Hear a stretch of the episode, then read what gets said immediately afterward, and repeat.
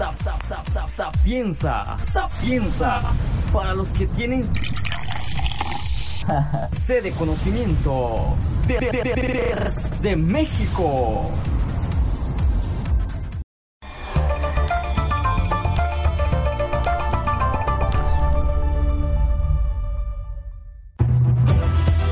Ahora comenzamos con GeoNews de Simsa México, descubriendo los misterios de un planeta vivo.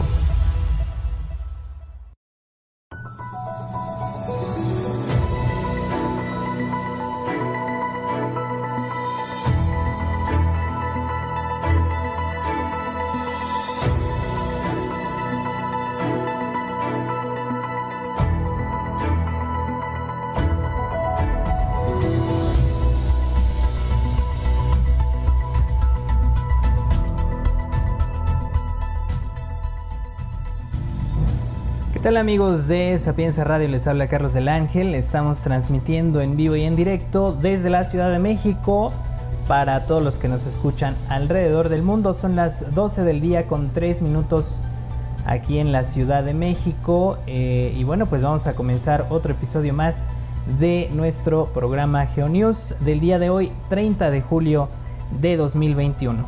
Enviamos un saludo a eh, a Fernando López Zamora, que bueno, pues es titular de este espacio. En este día, bueno, en las siguientes semanas vamos a estarles acompañando aquí. Pero bueno, pues le mandamos un saludo a Fer. Y también a Jenny Hernández que nos está escuchando. También enviamos un saludo. Al igual que a Eric Morales y a Luis Morales. Muchas gracias por estar con nosotros. Eh, y bueno, pues siempre ahí pendientes de la señal. Les recordamos que estamos en vivo a través de sapiensaradio.com y que nos pueden escribir a través de nuestra página web sapiensaradio.com en la sección de WhatsApp. Ahí pueden ustedes escribir algún comentario, idea crítica, sugerencias sobre este programa. También les recordamos que nos pueden escribir a través de Twitter y eh, Facebook, ah, también en Instagram estamos como Sapiensamex o Sapienza México en... Em, eh, no, no es cierto, en los tres estamos como Sapienza Mex. Eh, también nos pueden escribir a cabina directamente al 55 45 61 35 86. Ahí vamos a estar recibiendo sus mensajitos. Y bueno, pues el día de hoy tenemos eh, este programa especial, bueno, esta serie de programas especiales hablando justamente de Japón. Eh, recordemos que bueno, estamos en temporada de Juegos Olímpicos y estamos pues preparando para todos ustedes estos programas especiales, enfocándonos en la parte geológica, geográfica y atmosférica de Japón. En este episodio pues toca hablar un poquito sobre la situación atmosférica del país nipón. Y bueno, pues también les eh, mencionamos que estamos eh, grabando el podcast para su transmisión, bueno, para subir este episodio a las plataformas de streaming como Spotify, Deezer, Apple Podcast y Google Podcast y bueno, algunas otras más.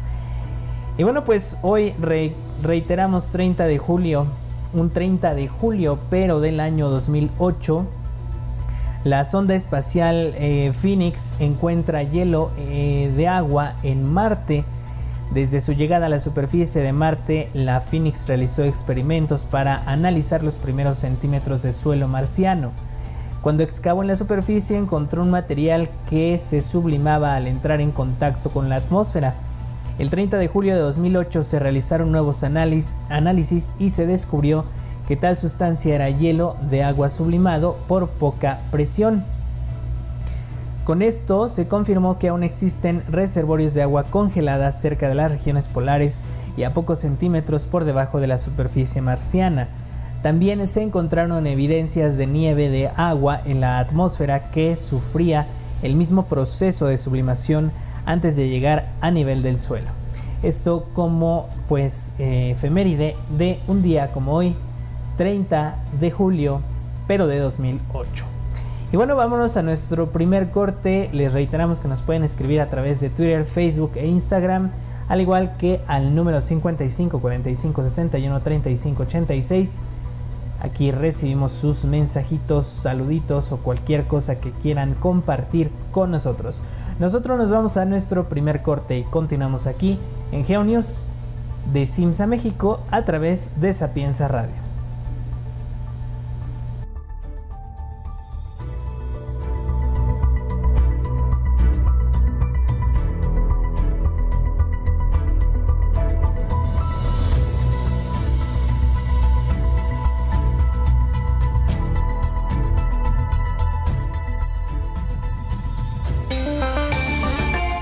Escuchando GeoNews.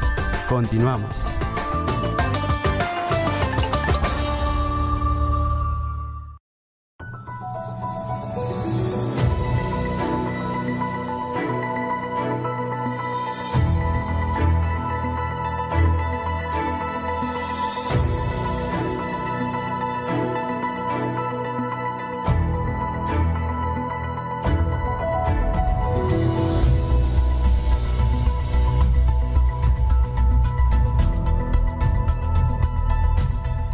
Ya regresamos amigos y amigas a este programa GeoNews. El día de hoy, bueno, pues eh, transmitiendo transmitiendo desde la Ciudad de México para todos ustedes.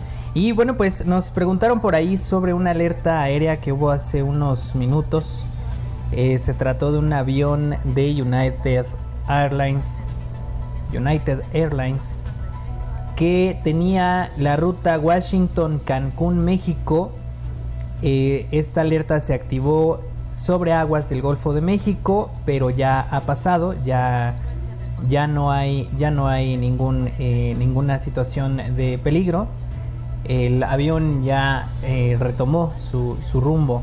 Y hace unos segundos también comenzó la alerta sobre un evento sísmico que ocurre aparentemente entre eh, Perú y Ecuador.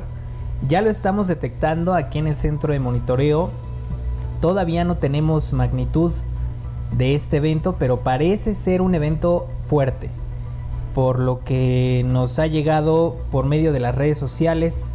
Eh, ya tenemos reportes por ahí de gente, principalmente eh, habitantes de Perú, Ahorita vamos a estar eh, comentando esto, pero parece ser que sí es un evento de relevancia. Así es que en cuanto tengamos la magnitud, eh, vamos a estarles informando sobre esto. Aparentemente se sintió en el norte de Perú y también en Ecuador. Se está eh, percibiendo, se, se percibió.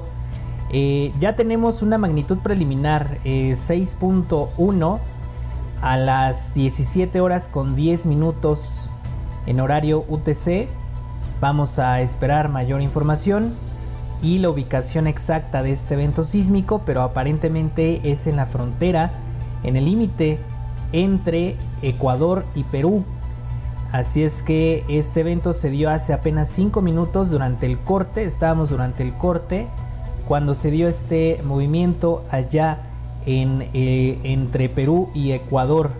Eh, reiteramos la hora 17 horas 10 minutos 21 segundos en horario UTC, magnitud preliminar 6.1, profundidad preliminar también de 60 kilómetros hasta este momento. Hay algunas, eh, evidentemente por el avance de la onda sísmica conforme va avanzando alrededor del mundo, vamos teniendo mayor información, pero los, las primeras mediciones eh, nos están eh, dando ya en nuestro centro de monitoreo magnitudes de hasta 6.7, 6.8, 6.4 y 6.1. Es lo que nos está informando hasta este momento nuestro monitor. Eh, aquí en el centro de monitoreo pues nos encargamos de eh, justamente estar vigilando la situación sísmica que acontece a nivel mundial. Eh, vamos a vamos a esperar más eh, que más sensores, que más estaciones sísmicas lo vayan detectando, pero hasta este momento la magnitud preliminar ha subido, por lo menos la nuestra, a 6.4 eh, vamos a seguir esperando más información. Mientras tanto, vamos a continuar vamos a continuar con nuestro programa del día de hoy. Eh, ya que bueno, tenemos los reportes de la actividad eh, volcánica, sísmica y ciclónica de estos últimos días. Y bueno, en la última semana pues se han reportado, se han registrado un total de 14 movimientos sísmicos con una magnitud igual o superior a 5.5, de los cuales destacan un sismo de magnitud 8.2 registrado el 29 de julio. Su epicentro se ubicó a 104 kilómetros al sureste de Perryville, Alaska. Su profundidad calculada fue de 32 kilómetros y fue percibido ampliamente en la región de la península de Alaska, extendiéndose hasta Anchorage. Luego del sismo, una alerta de tsunami fue lanzada para la costa de Alaska, así como para Hawái. Más tarde, esta fue ampliada para las costas de América del Norte y Asia como medida preventiva, mientras los datos de boyas en el mar eran analizados de acuerdo con el Centro de Alerta de Tsunamis del Pacífico. Se registraron variaciones en el nivel medio del mar de un metro sin afectar instalaciones de la costa. Más tarde la alerta fue levantada para toda la cuenca del Pacífico. Debido a la poca densidad poblacional en la región, no hubo grandes afectaciones materiales, aunque sí se reportaron cortes de energía eléctrica en los pueblos de la zona. Algunos cortes en la circulación por agrietamiento en carreteras y daños ligeros en casas. No se reportaron víctimas humanas o heridos. De acuerdo con el Servicio Geológico de los Estados Unidos, el sismo ocurrió como resultado de una falla inversa cerca de la interfaz de la zona de subducción de la placa del Pacífico por debajo de la placa norteamericana. El tamaño de la zona de ruptura alcanzó los 200 kilómetros de largo y 80 kilómetros de ancho. Este sismo ocurrió en la misma región del gran sismo de 1964, cuya magnitud alcanzó 9.2. De igual forma, se registró actividad importante en Filipinas con un sismo de magnitud 6.7 registrado el 23 de julio, cuyo epicentro se ubicó a 14 kilómetros al noroeste de Tingli. Tingli. Su profundidad fue de 110 kilómetros. Se percibió fuertemente en Manila, la capital del, país, así como en toda la isla de Luzón y en algunas regiones ubicadas al sur del país. Debido a las características del sismo no se emitió alguna alerta de tsunami para la región y de igual forma no se reportaron afectaciones materiales de importancia salvo por algunos elementos estructurales que cayeron por no estar bien sujetos. En cuanto a afectaciones humanas, el saldo fue blanco una vez que las autoridades realizaron inspecciones en la zona cercana al epicentro. En Perú, un sismo de magnitud 5.8 registrado el 29 de julio, cuyo epicentro se ubicó a 84 kilómetros al suroeste de Santiago del Cao. Su profundidad calculada fue de 23 kilómetros y fue percibido en la zona costera del país entre las ciudades de Chiclayo y Huaymey, eh, siendo Trujillo la ciudad más grande dentro de la zona. No fue necesario emitir alerta de tsunami para la zona, mientras que las afectaciones materiales fueron mínimas, no se reportaron, no se reportaron heridos o víctimas humanas. En Myanmar, un sismo de magnitud 5.5 registrado el 29 de julio su epicentro se ubicó a, 46 kilómetros al noreste de Shuevo. Su profundidad calculada fue de 10 kilómetros. Fue percibido en la región central del país, así como en la ciudad de eh, Mandalay, sin reportarse afectaciones humanas o materiales. En una actualización del movimiento de eh, Perú, frontera con Ecuador, la magnitud preliminar se mantiene en 6.3. El evento se registró a las 17 horas con 10 minutos y 18 segundos.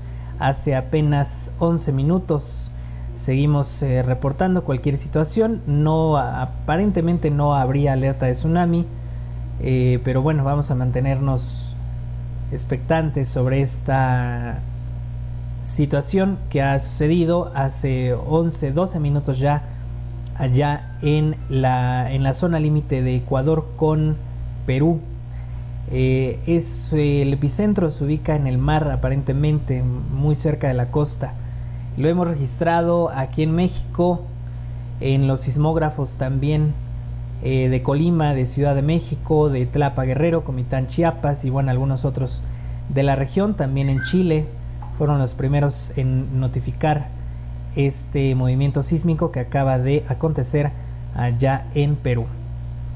En el reporte de la actividad sísmica nacional, En la última semana se han registrado un total de 41 sismos con una magnitud igual o superior a 4, de los cuales destacan un sismo de magnitud 5.3 registrado el 24 de julio, con epicentro ubicado a 139 kilómetros al suroeste de, de Nabolato, Sinaloa. Eh, a las 22 horas 38 minutos 57 segundos hora del tiempo del centro de México. La profundidad calculada fue de 16 kilómetros. Eh, autoridades de protección civil realizaron inspecciones en las zonas cercanas al epicentro sin reportarse afectaciones materiales o humanas. Dos sismos más con magnitud superior a 5 se reportaron la semana pasada. El primero de ellos se registró el 29 de julio a las 18.04.42 horas. Eh, también el, del tiempo del centro de México a 41 kilómetros al suroeste de la Mira, Michoacán una profundidad de 23 kilómetros y la magnitud final fue de 5.1, mientras que el segundo se registró el 25 de julio a las 0 horas con 21 minutos 31 segundos, también tiempo del centro de México a 48 kilómetros al noroeste de Mapastepec, Chiapas, su profundidad calculada fue de 214 kilómetros. En la actividad volcánica global, el volcán, el volcán Great eh, Sitkin en Alaska, eh, de Estados Unidos, eh, según imágenes satelitales, se están demostrando que un domo volcánico surgió en el cráter. Tiene una altura de 50 kilómetros y 130 metros de diámetro. Se eh, registraron varios sismos asociados al emplazamiento del domo durante toda la semana anterior. El nivel de alerta para la aviación permanece en naranja. En el volcán Siruj Indonesia se registró una erupción freática que generó una columna de vapor de agua y gases que alcanzó 2 kilómetros de altura sobre el cráter. El nivel de alerta se elevó a 2 dentro de una escala de 4 para visitantes y residentes, mientras que se prohibió acercarse al cráter a una distancia menor a 1.5 kilómetros. El volcán Taal en Filipinas, el nivel de alerta bajó a nivel 2 dentro de una escala de 5, debido a una disminución en las emanaciones de gases volcánicos y la sismicidad. Aproximadamente 794 personas aún viven en refugios mientras que el acceso a la zona del lago eh, sigue siendo restringido por ser una zona de peligro inminente. El volcán Niragongo en la República Democrática del Congo eh, registró un colapso en el cráter principal, no asociado a la actividad eruptiva, provocó la generación de una columna de ceniza, las cuales cayeron sobre la ciudad de Goma. Aunque no existieron daños de consideración, sí se reportaron afectaciones en la salud de algunos habitantes. Eso en la actividad volcánica a nivel, internacional. A nivel nacional, en las últimas 24 horas, mediante los sistemas de monitoreo del volcán Popocatépetl, se identificaron, se identificaron 67 exhalaciones, una, algunas de ellas acompañadas de vapor de agua y gases volcánicos. El día de hoy, a las 7 horas con 46 minutos, se detectó un sismo vulcanotectónico con una magnitud calculada de 1.4. El Senapred exhorta a no acercarse al volcán y sobre todo al cráter por el peligro que implica la caída de fragmentos balísticos y en caso de lluvias fuertes alejarse de los fondos de barrancas por el peligro de flujos de lodo y escombro. El semáforo de alerta volcánica del volcán Popocatépetl se encuentra en amarillo fase 2. Y bueno, en la actividad ciclónica, en el reporte de actividad ciclónica, tenemos que eh, tres sistemas de baja presión eh, tienen potencial de desarrollo ciclónico en los, próximos días. El primero de ellos se ubica a, se ubica a 1040 kilómetros de la costa de México y tiene un 90% de posibilidades de convertirse en una tormenta tropical en los próximos días. El segundo se encuentra a 2100 kilómetros al oeste de la península de Baja California, con un porcentaje similar de desarrollo ciclónico en el mismo lapso de tiempo. Un tercer sistema de baja presión ubicado a 480 kilómetros de la costa de México tiene un potencial entre 30 y 60% de desarrollo ciclónico en los próximos cinco días. De desarrollarse, estos sistemas a tormentas tropicales tomarían el nombre de Hilda, Ignacio y Jimena. En la cuenca del Océano Atlántico no se espera actividad ciclónica en las próximas 48 horas. Recordemos que hay viento que está levantando eh, arena del Sahara, polvo del Sahara, y bueno, pues esto reduce la probabilidad de formación de ciclones eh, o incluso de ondas tropicales para el Océano Atlántico. Vamos a seguir muy pendientes en información eh, actualizada todavía del evento ocurrido en la zona límite entre Perú y Ecuador. La magnitud quedó en 6.3 hasta este momento.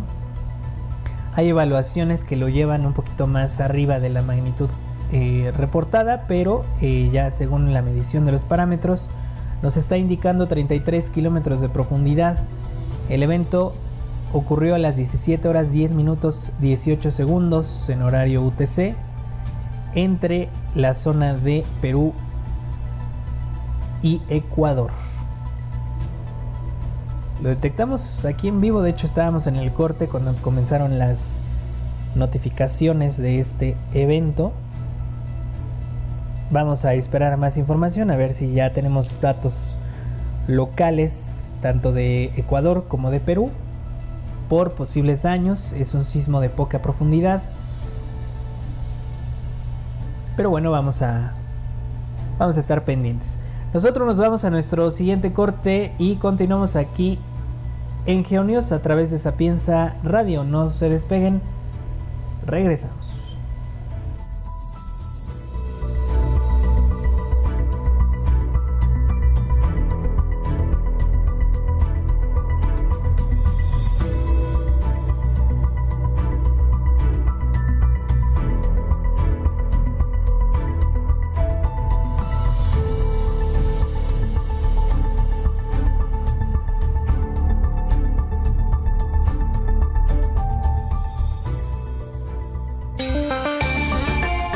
Escuchando GeoNews.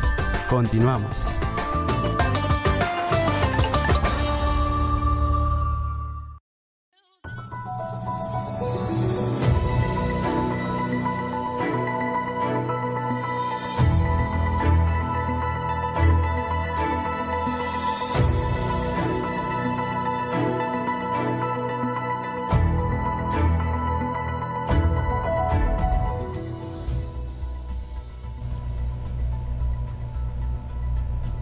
Bueno amigos, pues ya regresamos aquí al programa de GeoNews. Estamos eh, de nueva cuenta pues eh, revisando qué es lo que ha sucedido allá en Perú. Según el Servicio Geológico Local, el evento ocurrió en una zona eh, conocida como Piura. Esto es al norte, al norte de Perú. sí está muy cerca de la frontera con Ecuador, pero aparentemente el epicentro se daría eh, dentro de territorio peruano. Eh, no, no, no, o sea, sí es muy cerca de la frontera, pero del lado peruano. Y también el evento se daría en tierra, aparentemente, eh, según los últimos datos que se han obtenido. probablemente, muy probablemente, el evento se originó en tierra. Así que bueno, pues vamos a continuar pendientes. Se reportaron eh, movimientos bastante fuertes según eh, autoridades y según también la, gente que está reportando ahí en la, en la zona. El evento telúrico se sintió en Guayaquil. El, el geológico local lo dejó en magnitud 6.2 hasta este momento. La EMSC, recordemos, reporta también a los sismológicos locales, también lo ubica en tierra, en Piura, eh, del lado peruano. Pues bueno, vamos a continuar con nuestro programa del día de hoy. Eh, ya si sucede algo importante, lo vamos a estar notificando en vivo a través de esta señal. Y bueno, pues eh, Hoy vamos a hablar sobre sobre tifones, sobre tifones allá en, Japón, los pertifones para, para ser un poco más claros. Y es que a lo largo de capítulos de los capítulos anteriores nos hemos estado enfocando en la prevalencia de fenómenos naturales geológicos como sismos y erupciones volcánicas. Quizá esto se debe a lo impredecible de estos y los grandes efectos que han provocado en aquellos puntos donde se presentan. Sin embargo, existen otros fenómenos que pues también tienen una regularidad más marcada, pero con el mismo potencial de causar desastres, ya sea por factores sociales o naturales. Siguiendo con nuestros capítulos dedicados al país asiático de Japón, de la misma forma en que su localización geográfica lo expone a fenómenos geológicos, su ubicación dentro de una de las zonas con mayor prevalencia de fenómenos atmosféricos lo vuelve altamente expuesto a los tifones. La cuenca occidental del Océano Pacífico es una de las siete zonas ciclogénicas que existen en el mundo, siendo la que mayor prevalencia tiene en cuanto a número e intensidad de los ciclones formados. Etimológicamente estos fenómenos reciben el nombre de tifones, eh, cuando estos se forman entre el oeste de la línea internacional de cambio de fecha y la costa oriental de Asia. Países como China, Filipinas y Taiwán año con año sufren el embate de estos fenómenos naturales una vez que han recorrido las cálidas aguas del oriente de Filipinas en una temporada que abarca desde el mes de abril al mes de noviembre. Por causa del llamado efecto Coriolis, es decir, la desviación aparente hacia el noroeste de los ciclones tropicales por consecuencia de la rotación de la Tierra, muchos de estos tifones cambian su trayectoria hacia el archipiélago japonés, siendo afectado hasta por 10 eventos en promedio al año. La intensidad de estos varía mucho eh, dependiendo de las condiciones atmosféricas y oceánicas. Sin embargo, en ocasiones estos ciclones alcanzan eh, valores en sus vientos, presión mínima e incluso en su tamaño que los convierten en supertifones. La lista de grandes tifones que han tocado tierra en Japón es larga, así como aquellos que han causado severas afectaciones. Sin embargo, algunos de estos destacan por eh, sobre otros, haciendo que queden en la memoria colectiva no solo del pueblo japonés, sino de los expertos en la meteorología mundial. Desde la llegada del monitoreo satelital y las misiones de aviones cazatormentas, acceder a la información de estos tifones es más fácil, por lo que podemos anticipar sus efectos y posible trayectoria. Vamos a empezar hablando de uno de los tifones que más se recuerda, no solo por la fuerza de sus vientos, sino por su enorme tamaño alcanzado durante el punto más alto de su intensidad. Estamos hablando del super tifón Tip, el tifón Tip es conocido por ser el ciclón tropical más grande que se tenga registro en la historia moderna de la meteorología. El tamaño de este fenómeno sobrepasó por creces a la de otros, otros ciclones formados en el mundo hasta la fecha. De acuerdo con los datos proporcionados por la Administración de Servicios Atmosféricos y Geofísicos y Astronómicos de eh, Filipinas, PAGASA por sus siglas en inglés, el tamaño máximo que alcanzó fue de 2.200 kilómetros de diámetro. Haciendo una comparación, el tamaño promedio de un ciclón tropical es de entre 333 y 666 kilómetros de diámetro, mientras que un ciclón de gran tamaño tiene más de 888 kilómetros de diámetro. Es decir, Tip sobrepasó el rango más alto dentro de la escala de tamaños de los ciclones tropicales para hacernos, digamos, una idea del tamaño de este tifón. Si el centro de Tip lo ubicáramos en la Ciudad de México, sus bandas nubosas alcanzarían a Chetumal, Quintana Roo al este y a Los Cabos, Baja California al oeste. ¡Wow! Realmente grande. La historia de Tip comienza el 3 de octubre de 1979 con una zona de baja presión ubicada al sur de eh, una isla de Micronesia. Pese a las condiciones atmosféricas desfavorables en la región, esta zona de baja presión pudo desarrollarse lentamente a medida que avanzaba hacia el oeste, aunque su trayectoria era bastante errática debido a perturbaciones generadas por la tormenta tropical Roger, la cual días antes había pasado por el mismo lugar. Eh, un primer vuelo de reconocimiento se realizó un día después, mientras que el 5 de octubre los datos obtenidos durante este primer vuelo mostraron que el sistema ciclónico había alcanzado la velocidad suficiente en sus vientos para hacer una tormenta tropical con el nombre de Tip. Cuando Roger se alejó de la zona, se tuvieron condiciones atmosféricas favorables para un lento pero continuo fortalecimiento de la tormenta tropical, mientras ésta parecía dirigirse hacia la isla de Guam. Cambios en la trayectoria hicieron que Tip virara hacia el noroeste, evitando por 45 kilómetros a Guam. Horas después, la fuerza de sus vientos fue suficiente para alcanzar la categoría de tifón. y una vez dentro de las cálidas aguas del Pacífico Oriental, las condiciones permitieron un rápido desarrollo en TIP que le hicieron alcanzar vientos de un huracán categoría 4, es decir, vientos sostenidos superiores a los 210 km por hora.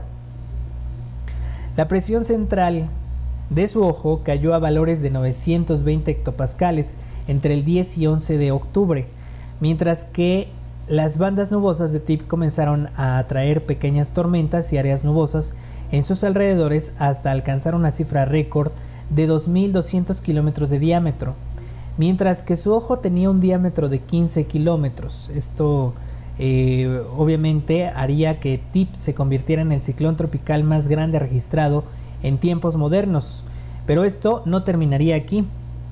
Un nuevo vuelo de reconocimiento se adentró a la tormenta registrando valores no medidos con anterioridad en la presión del ojo a nivel del mar, los cuales alcanzaron los 870 hectopascales y vientos que superaban los 305 km por hora.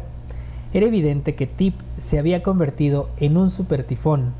Durante este momento, se ubicaba a 840 kilómetros al noroeste de Guam, mientras que los modelos de su trayectoria parecían indicar que se desviaría hacia el nor-noroeste con rumbo al sur de Japón. En su camino hacia Japón, Tip permanecía como una gran tormenta la cual avanzaba lentamente hacia las islas del sur de Japón, mientras las bandas nubosas ya comenzaban a generar lluvias en la isla de Kyushu, por la entrada de humedad asociada a la tormenta. Sin embargo, el 17 de octubre, cambios en la cizalla vertical de la atmósfera, aguas menos cálidas y su interacción con tierra causó que Tip comenzara a perder fuerza y con ello se redujera su gran tamaño. Sin embargo, aún se registraban vientos de 230 km por hora mientras se acercaba a la isla de Okinawa. Luego de pasar a 45 kilómetros de esta última, el ciclón comenzó a acelerarse y avanzar a una velocidad de 75 km por hora, mucho más rápido que en los días anteriores, para finalmente tocar tierra en el sur de Honshu durante el 19 de octubre como un ciclón con vientos de 130 km por hora similares a un huracán de categoría 1. La tormenta cruzó rápidamente el archipiélago de Japón para finalmente convertirse en un ciclón extratropical que se desplazaba hacia el este finalmente, digamos, tras cruzar la línea internacional de cambio de fecha, el día 22 de octubre los remanentes de Tip se disiparon sobre las islas Aleutianas en Alaska. Así es que hizo un gran, gran recorrido también este super tifón. Los destrozos fueron tremendos en los lugares donde las bandas nubosas hicieron contacto en tierra. Se registraron principalmente daños en la agricultura y en la infraestructura portuaria de las islas del sur de Japón debido a las inundaciones y las altas marejadas que se registraron. Se contabilizaron a más de 600 corrimientos de tierra, algunos de ellos provocaron la muerte de 46 personas y miles de otras más se quedaron sin hogar. La industria pesquera sufrió enormes daños también, no solamente por los daños en puertos e instalaciones, sino porque 40 muertos fueron contabilizados como fruto de los hundimientos de barcos. Incluso 13 soldados estadounidenses murieron, murieron en una base militar debido a que el tifón provocó una fuga de combustible que acabó en un incendio. Afortunadamente el tifón Tip hizo una hizo gran eh, parte de su trayecto sobre mar abierto, minimizando enormemente los daños que produjo. Y bueno, pues también otro de los llamados supertifones que ha golpeado a Japón tuvo lugar en la temporada de 2018. Este tifón fue el más intenso que llegó al archipiélago desde que el tifón Yancy causara grandes estragos en 1993. Si bien no tuvo valores similares a TIP en cuanto a viento, tamaño o presión atmosférica en su ojo, los daños causados a su paso fueron suficientes para considerarse uno de los fenómenos naturales más devastadores para Japón. Su historia comienza cerca de las Islas Marshall, de las Islas Marshall durante el 25 de agosto de 2018, cuando un área de baja presión comenzó a organizarse mientras se desplazaba hacia el este. Durante los días siguientes su fortalecimiento sostenido lo llevaron a alcanzar vientos de tormenta tropical el 28 de agosto y alcanzando la categoría de tifón un día después. Luego de intensificarse a un tifón con vientos de huracán categoría 4 de 220 km por hora, tocó tierra en las Islas Marianas del Norte e inmediatamente llegó a la categoría de supertifón mientras su trayectoria se dirigía hacia el nor-noroeste y enfilarse hacia el sur de Japón. Mientras avanzaba rápidamente hacia las islas Ryukyu, eh, grandes olas viajaron hacia la isla de Taiwán donde causaron grandes afectaciones, principalmente en las comunidades costeras donde se registraron donde se registraron varios muertos durante el día 2 de septiembre.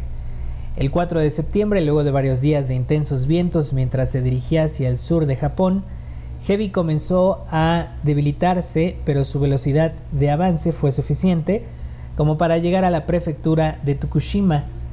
Un día después y luego adentrándose a la bahía de Osaka, donde afectó a la ciudad de Kioto. Cruzó por el sur de la isla de Honshu, causando graves afectaciones principalmente por las, por las lluvias y entró nuevamente al agua en el mar de Japón. Sin embargo, las aguas frías y los vientos hicieron que se degradara hacia una tormenta tropical antes de llegar a la península de Shokatan, en Hokkaido, donde se desvió hacia el este para tocar tierra en la región rusa de Primorsky Krai, donde se convirtió en un sistema extratropical mientras se disipaba al oeste de la península de Kamchatka. Los daños en Japón se dieron principalmente en la región de Kansai, donde 11 personas perdieron la vida y más de 600 sufrieron lesiones asociadas al tifón. El aeropuerto internacional de Kansai, uno de los puertos puntos de conexión más importantes de Japón y famoso mundialmente por estar construido sobre una isla artificial en la bahía de Osaka, fue cerrado por completo debido a la marea de inundación de ciclón. Esto hizo que un buque carguero se estrellara contra el puente Skygate Bridge, la vía de comunicación entre el aeropuerto y tierra firme, cortando por completo la circulación. Esto esto tuvo como consecuencia que miles de personas estuvieran varadas, situaciones de retraso en los sistemas de trenes de alta velocidad se produjeron por todo el sur de Japón debido a las inundaciones en las vías. En total, 2.4 millones de hogares tuvieron cortes de electricidad cuando 400.000 edificios reportaron afectaciones en sus instalaciones. Un año después, el supertifón Agavis tendría una trayectoria similar desde su origen hasta golpear unos kilómetros al norte de donde lo hizo Heavy. La ubicación de Japón en una zona altamente ciclogénica y su amplia zona litoral lo vuelve uno de los países con mayor exposición a los fenómenos hidrometeorológicos tales como los tifones.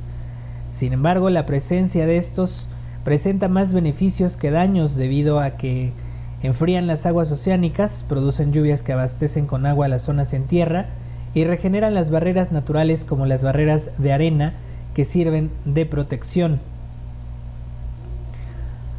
Los factores humanos, aquellos que son los factores humanos, aquellos que generan desastres, variables como la construcción no planeada o en sitios susceptibles a inundaciones y deslizamientos, ya sea por desconocimiento o por omisión de recomendaciones, son solo algunos de los factores que van a determinar la generación de un desastre. Japón ha sabido minimizar los efectos de estos fenómenos, sin embargo, la influencia del cambio climático en estas tormentas, así como una falsa sensación de confianza, puede causar que en el futuro tifones con una categoría menor puedan causar grandes desastres. Y bueno, con esto damos por terminado nuestro tema del día de hoy. Parece ser que ocurrió una réplica allá en la zona de Perú, frontera con Ecuador. Vamos a estar muy pendientes, pero mientras tanto pues nosotros nos vamos a un corte y continuamos aquí en el programa de GeoNews a través de Sapienza Radio. No se despeguen porque pues vamos ya con nuestra nota del día y terminamos este episodio. Regresamos. Sigue escuchando GeoNews. Continuamos.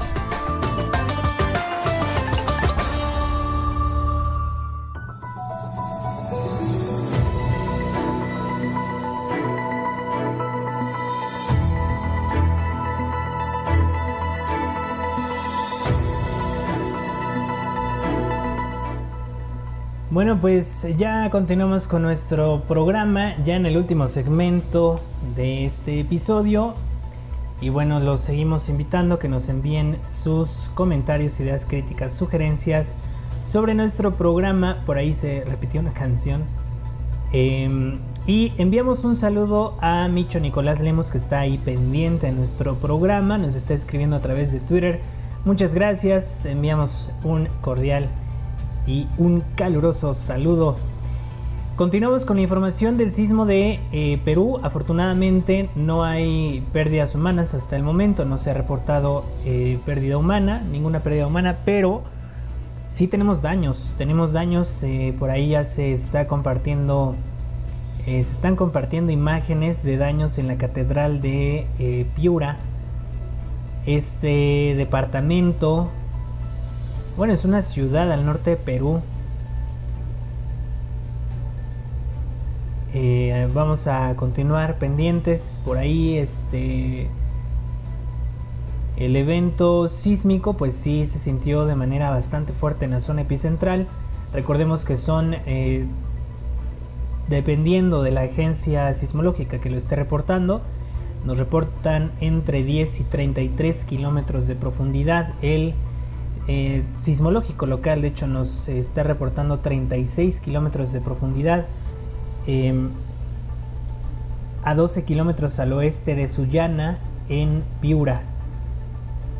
Magnitud final para el Instituto Geofísico del Perú, 6.1 hasta este momento. Eh, por ahí se están todavía registrando algunas eh, ondas en, sismógrafos de Indonesia. Eh, no sabemos si es del mismo evento, parece ser que sí. También en eh, Nicaragua, en Colima, México, todavía estamos registrando algunos movimientos en los sismógrafos. Recordemos, no es que esté temblando, simplemente es, digamos, la resonancia de las ondas sísmicas que están circulando alrededor del mundo. Y bueno, pues vámonos ya a nuestra nota del día. Astrónomos descubren evidencias de vapor de agua en la luna de Júpiter.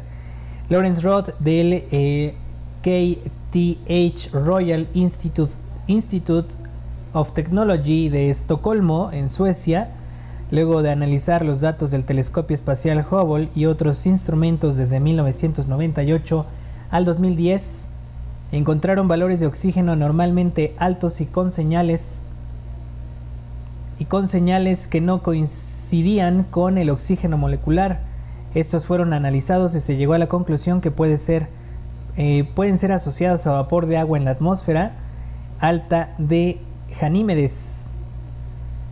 Es sabido que esta luna tiene mucho más agua que la Tierra, pero esta se encuentra congelada a 250 kilómetros bajo las nubes. Eh, por el proceso de sublimación, el vapor de agua se elevaría y explicaría su presencia. Se espera que la sonda JUICE en el año 2033 pueda confirmar estos datos. Eh, bueno, tenemos más imágenes eh, yéndonos rápido porque ya se nos va a acabar el programa. Daños, siguen llegando imágenes de daños en Piura, en Sullana, después del fuerte sismo de magnitud 6.1 de hace ya casi una hora. Hay eh, desprendimientos en fachadas de, de, edificios de departamentos. hay una actualización, parece ser de la magnitud, reiterábamos, nosotros lo detectamos Inicialmente en 6.4. Ay. Inicialmente en 6.4. Ya nos están apurando aquí. Este. Aparentemente quedó al final en magnitud 6.1 según el Servicio Geofísico Geológico del Perú. Vamos a ya a cortar con nuestro programa porque aquí ya nos están correteando. Eh, nos vamos, pero nos escuchamos el próximo día, el próximo día viernes a las 12 del día en punto, aquí a través de Sapienza Radio. Hasta luego.